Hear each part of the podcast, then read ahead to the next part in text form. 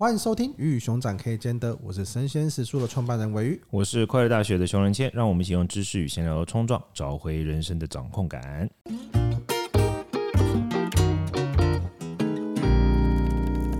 这一集呢，我们同样邀请到了黑素斯来我们的现场，欢迎黑素斯。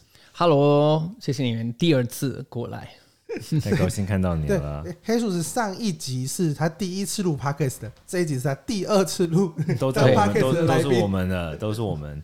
那我们这样聊什么主题呢？鮪鱼？呃，就是因为邀请黑素斯的前提呢，就是因为我们有跟黑素斯开一堂黑素斯的横行主西语课嘛。那为什么会找他呢？其实也是因为我们同事有看到他在 YouTube 的经营上面有三十六万订阅，然后在 IG 跟粉丝团都有非常好的这些经营，然后而且他对台湾文化的喜欢跟他对西语的专业都让我们很佩服，所以我们想要找他来做这堂西语的课程。在我初步看的频道，会觉得你的频道前后的节目落差很大。嗯，对，最近都一直在讲呃。台湾的文化啊，或是在批评一些小粉红啊，跟小粉红一些对，嗯、那我都会让我想到很像是呃波特王或是一些 YouTube 在做的事情。那你为什么自己会有这些转换？可不可以跟大家聊一下？嗯，我觉得有，我这个有很多事情可以聊。然后第一个想法是因为我频道就有很多变化，然后其中一个是我觉得我早应该要决定我的频道是什么。为什么我的观众想要看我的频道？这件事情，我觉得如果你要经营一个就是长久的频道，应该要做的事情。嗯哼嗯哼。不过呢，我就必须说，这个是一个我做蛮大的错误。我觉得 YouTube 我的错误比我做的就是好，就有比较多，所以我学到从我的错误学到蛮多东西。然后第一个是我应该要定义我的频道。所以我就后来决定好，为什么我要做这件事情。然后我的决定是，我想要推广台湾给台湾人，所以意思是我会想要告诉台湾人，国外就有跟台湾比起来，台湾其实有蛮多很值得珍惜的东西。因为在台湾，我觉得有一种很明显的现象。是很多台湾人不够珍惜台湾，所以我决定这个就是我的频道。嗯，那这个东西，我觉得确实是因为我就像我也一直会提到，就是很多人说台湾是鬼岛啊，然后会骂各种台湾，但我觉得可能是你住在这里，你就会对他有很多的不满，或者是你有很多期望他可以改进的地方。嗯，对，就反而很需要你是外国人，或者从另外的眼光来看，才会知道哦，原来有很多我们习以为常的东西是这么美好，或是值得珍惜的。嗯，对。然后我觉得以前我常常抱怨台湾有缺乏看国际新闻，但是我不喜欢抱怨事情，因为抱怨也没有用，就是一种没有用的负能量。负能量也不一定不好，但是应该是要有用的负能量。所以我自己找国外的新闻，然后跟台湾做比较，比如说我去找。嗯，巴黎在抗议，就他们习惯放火，所以这个在台湾没有的 一种文化，我觉得是很好，而且很值得来，就是来珍惜。巴黎抗巴黎抗议会放火，已经变文化了，已经变成一个对蛮标准标配。对，没错啊，不放火不就不算抗议？哎，前一阵子，对啊，哦天哪，而且平常是烧车。就直接路上的车就被烧哦，这也是每每年都发生的事情哎。你是说我的车停在路上？对，就保保险赔吗？嗯，一定。就所以那边的保险很贵，但是大家都有啊，因为大家都怕被烧车。没错，就是这样子啊，真 真的很难相信，但是事实上是这样子。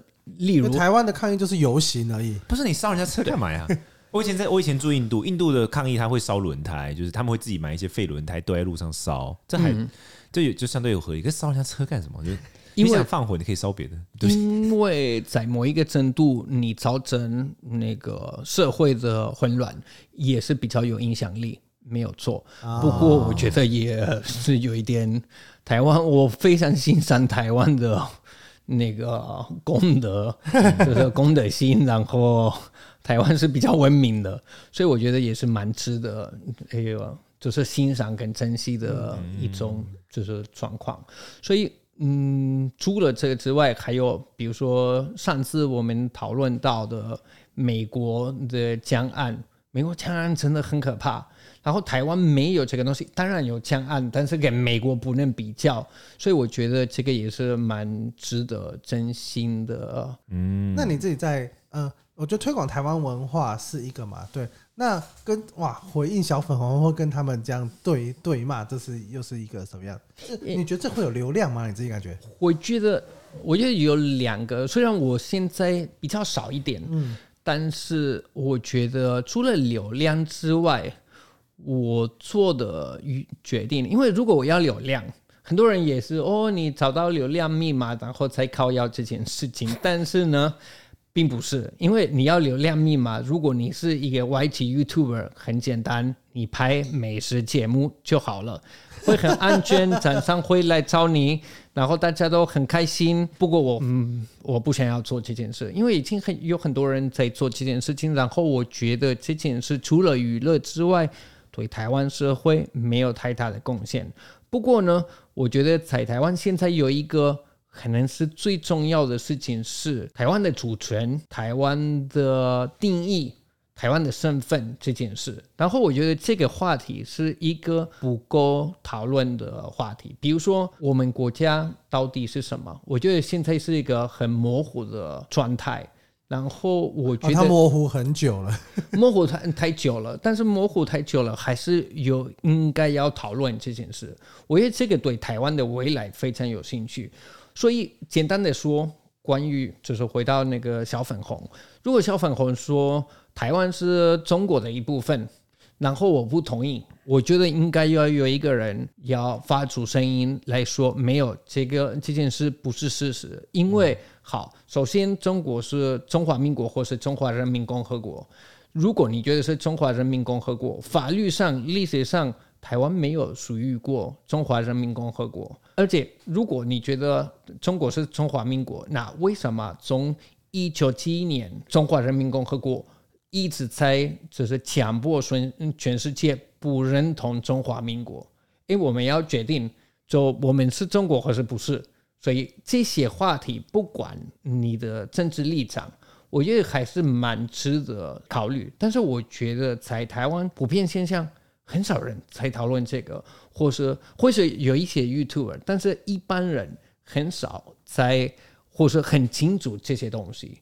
然后已经不算是哦，我凭什么感觉，或者说我家人是嗯蓝的或是绿的。我觉得不应该要用感觉，是要理性一点的讨论这件事情。因为如果你没有定义你自己是谁，会有另外一个人会帮你定义，然后那个人就是隔壁邻居或是美国。我觉得台湾应该要决定自己是谁，而不是让别人告诉台湾是谁。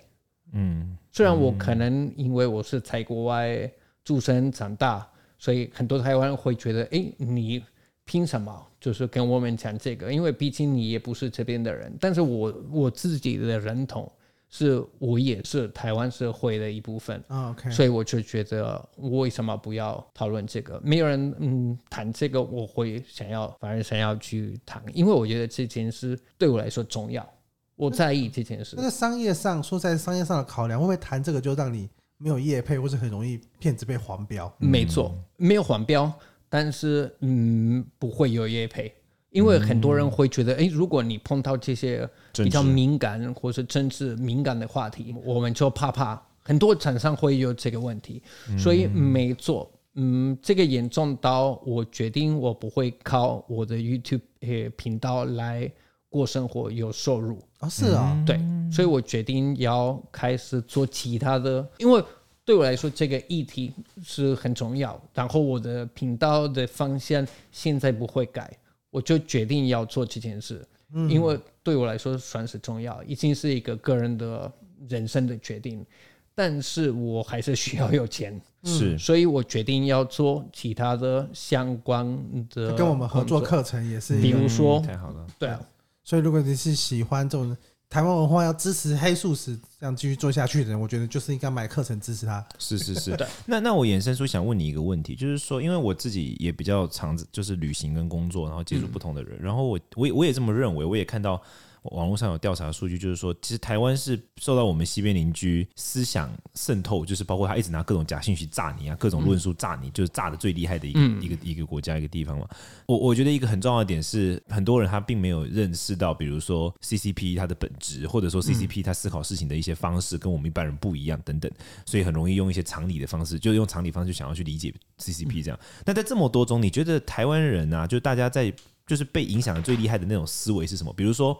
大家发自内心的就是把中国文化、中华文化跟国族认同搞混呢？还是说你觉得会觉得谈呃，就是什么和平是必须要用谈的，或什么？就这么多思维中，你觉得那个最让你最常听到，然后你会觉得天哪，这真的不是这样的那个是什么东西？有两个，就是我觉得是很明显的我不认同的想法，但是常常听到。对，第一第一个是，如果你不支持统一，而且我觉得这个不不可以叫统一。因为这个应该是有侵略，嗯，武力侵犯。对，嗯。不过好，我们还是接受统一，勉强。所以，如果你不支持统一，代表你支持战争。我觉得这个也是非常高要的事情，因为不是台湾在威胁中国，对对，是中国在威胁台湾。对，那谁想要战争？对对对，是台湾吗？当然不会啊。对对对，就是 觉得这件事也是太离谱，是。因为在某一个程度，你是如果你没有接受，就是中国，就你坏人应该是你。我觉得这件事也是蛮好笑的。然后第二个是，诶，台湾是中国人，或是台湾是从中国来的。嗯，我觉得这件事也是假的，因为事实上，如果你研究一点，而且是这个是我曾经相信过的一种，就是谎话。嗯，对，台湾。大部分的人其实是从明朝跟清朝来的，嗯嗯，但是明朝跟清朝是中国吗？嗯，我不是这样认为，因为明朝跟清朝是帝国，嗯嗯嗯，然后中国，如果我们觉得中国是一个国家，民族国家，对啊，哎，没有没有，我，对，但是中国基本上是本来是跟清朝跟明朝，嗯。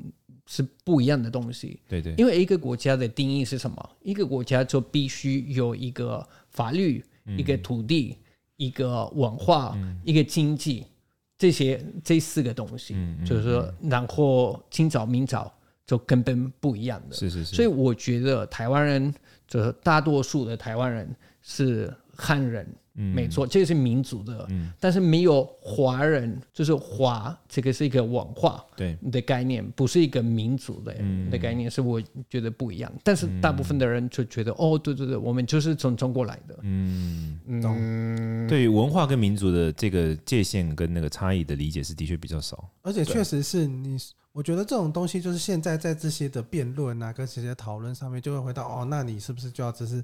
一定要讲是台文，嗯，就是完全不能讲中文话，因为这有讨论到课本要删除文言文啊什么的，所以就我觉得这些东西它其实有非常多的纠葛在里面，对，而且这个纠葛是每一代人每一代人有不同的状态，对。对。对对对对，我觉得这个东西，因为因为有可能有一代人他是他是就是从小就是受中华文化的熏陶，很喜欢文言文啊，喜欢诗词那些东西，突然间要删掉了，哇，他就会觉得说，哎，我的一回忆，我的这些东西啊就要被。否定，嗯嗯，对。不过我觉得在台湾也是常常会有一个问题，是我觉得也不只是台湾，人类喜欢把事情简化，简化到有时候不是事实。比如说，有一些人很喜欢说台湾就是台湾，OK，我觉得那个很好听，嗯，但是事实上没有那么简单，对，因为嗯，法律上台湾的主权在中华民国上。所以我觉得这个，不管你觉得这个该不该是这样子，事实上就是这样子啊，就否认这件事也是没有没有用啊。所以我觉得我的频道会想要就是讨论这些东西。对，那我好奇哦，因为现在 YouTube 大家一直说演算法，演算法真是不管是 YouTube 还是脸书还是 IG 呢，都在搞人。那演算法这样一直变，现在我上次去木曜开会。对，然后他就跟我说，哇，他们是做长节目的，木曜四超玩做一日系列，都做一个小时多的节目。那他就发现现在都在推短影音，对，哇，那他们的演算法就有点像被打击到，因为你不，因为 YouTube 就不会那么主动的推长节目嘛，嗯，对。那你自己怎么看？因为我看你短影音也尝试了蛮多，嗯，而，而且很多很有趣的，还有是在最后面突然间有个莫名其妙的女生出来 这样的，就就是会有很多这些梗在里面。那你自己尝试下来，你觉得现在 YouTube 的走向会是什么样子？首先我，我我必须说，我本来像很多 YouTuber，唯一的在考虑是演算法，就是哎、嗯欸，我的观看次数，就我们 是辩证观看次数之怒。所以你觉得这样也不是很好，应该是比较需要想你的价值是什么，你提供的你的东西是什么。我觉得 YouTuber 每一个都应该先要想，我拍这个节目为什么有人要看？嗯，这个是重点，因为演算法基本上很多人会觉得是一个很神秘的的东西，但是演算法在某一个部分就是。跟人人的心理有关系，嗯，所以演算法之后，就是在后面是有人，比如说演算法有两个比较重要的事情是你的缩图跟标题，嗯，而且我也有试过同一部影片，我用不一样，我先上，然后有一个标题，然后我我删掉，我再上，然后我用另外一个标题，非常不一样。效果是完全不一样，嗯，所以我觉得这件事也是很重要，是你要吸引人。为什么有一个人要点进去来看？为什么有一个人要继续看这个？然后为什么有一个人订阅要常常常就是看你的节目，然后变成一个习惯？嗯，我觉得这个都是必须想的事情。不过很多人会想要有一个技巧来看，嗯，哦，我可以怎么？偏观众，或者偏演算法，或者偏 YouTube 来，很多人就是看然后 YouTube 推广我我的东西。很多人会跟跟我说：“哎，但是你拍这些政治议题，你会不会诶被下黄标，或是那个演算法会直接挤开你？”对，对，对，但是我觉得不是啊，因为比如说八九他这种节目的观看次数非常好。但是他讨论都是这种敏感的议题，所以为什么他被推广，然后其他人就或是有一些人不会？我觉得比较是要看你有没有办法很清楚的想到观众，或是某一些观众，因为你也不是拍给大家，那些观众。是不是来看的节目会得到他们想要的东西？OK，所以我觉得这个是我对演算法的的考量。不过呢，很多人想到这个也是因为想要把 YouTube 变成一种工作。现在我的观看次数或是我的收入，我不会靠 YouTube，因为我觉得不管你成功不成功，你多成功。那 YouTube 不是一个你可以长久发展的生意。哦，是啊，我这个是我我个人就是观察到，但是不一定每个人都是这样觉得。我的意思是，你的收入不应该是从 YouTube 的广告费来的，嗯，因为假设你现在，我给你们一个具体的例子，好，比如说酷，就是酷的梦，嗯，就是在台湾非常成功的一个 YouTuber，对。他，如果你看他的频道，三年前每一部大概有一百万个人看，嗯，现在三年后有多少？一百万，一模一样。一个生意如果没有晚上，就基本上嗯没有办法就是发展。嗯，所以我觉得，虽然他算是非常成功，然后他赚的钱非常多，但是他的钱不应该是从 YouTube 的广告费来的。我觉得。应该要利用你的平台来建立其他的生意，但是如果你觉得哎呦我很红啊，然后厂商来找我，我跟你说，早晚早上会觉得有其他的 YouTuber 就比较新的、比较新鲜，哦、然后他们买新不买旧，而且在台湾这个也是一种非常明显的现象，所以我觉得不应该要这样子，所以我就现在开始建立。我其他的跟我的就是其他的生意跟这个有关系，但是不是把我全部的时间投资在我的频道，嗯，因为我觉得还需要时间来建立其他的生意。不过还有另外一个很明显的原因，YouTube 你有没有成功？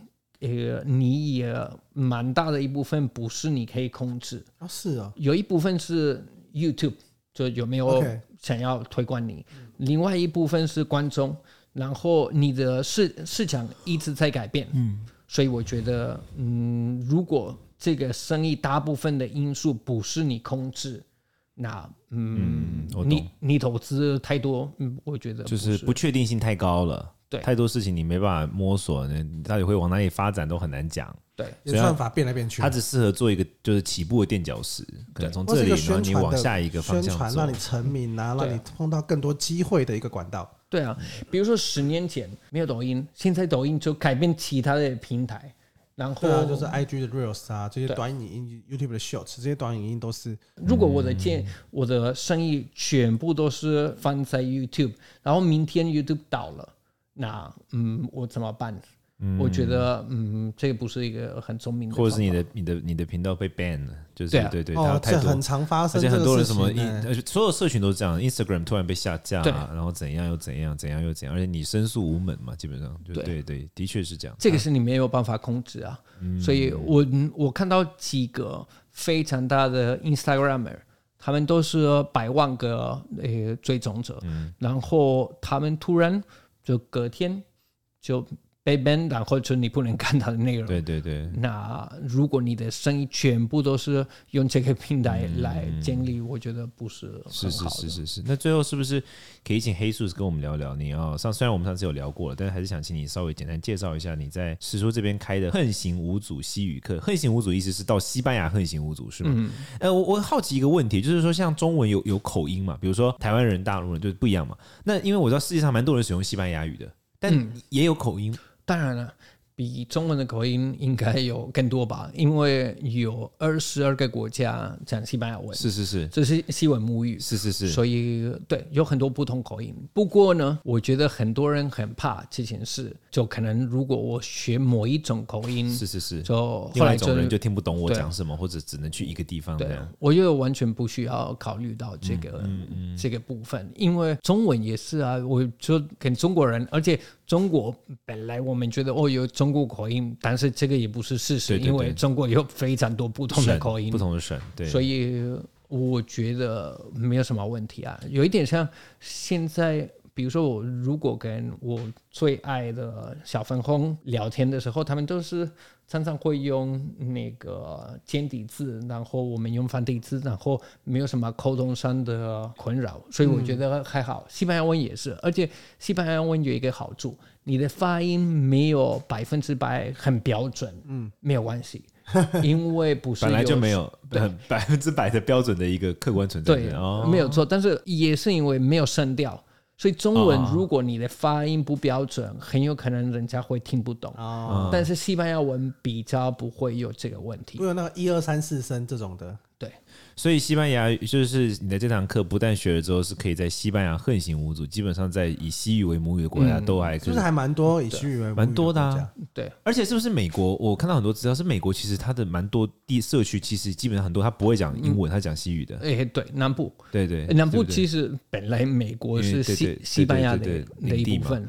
哦，对对对，所以我看过，好像在在买蛮去美国的时候看到蛮多资料，它都会有两份，就是英文跟西语，嗯、然后甚至在有一些社区，他们竟然不会讲英文，我吓坏。他可能比较不是没有那么 educated 的当地人，他们都是讲西语，嗯、所以其实西班牙语可以让你横行无阻的地方还是蛮多的。嗯嗯嗯，太好了。那我们今天很感谢黑叔叔来到我们现场，然后如果你想要刚刚听到，就是关于讲很多。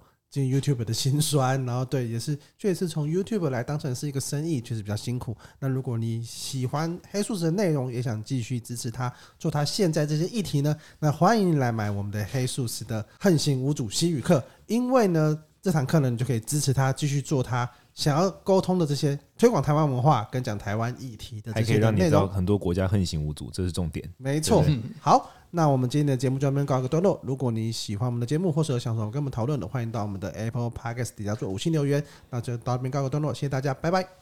谢谢，拜拜，拜拜。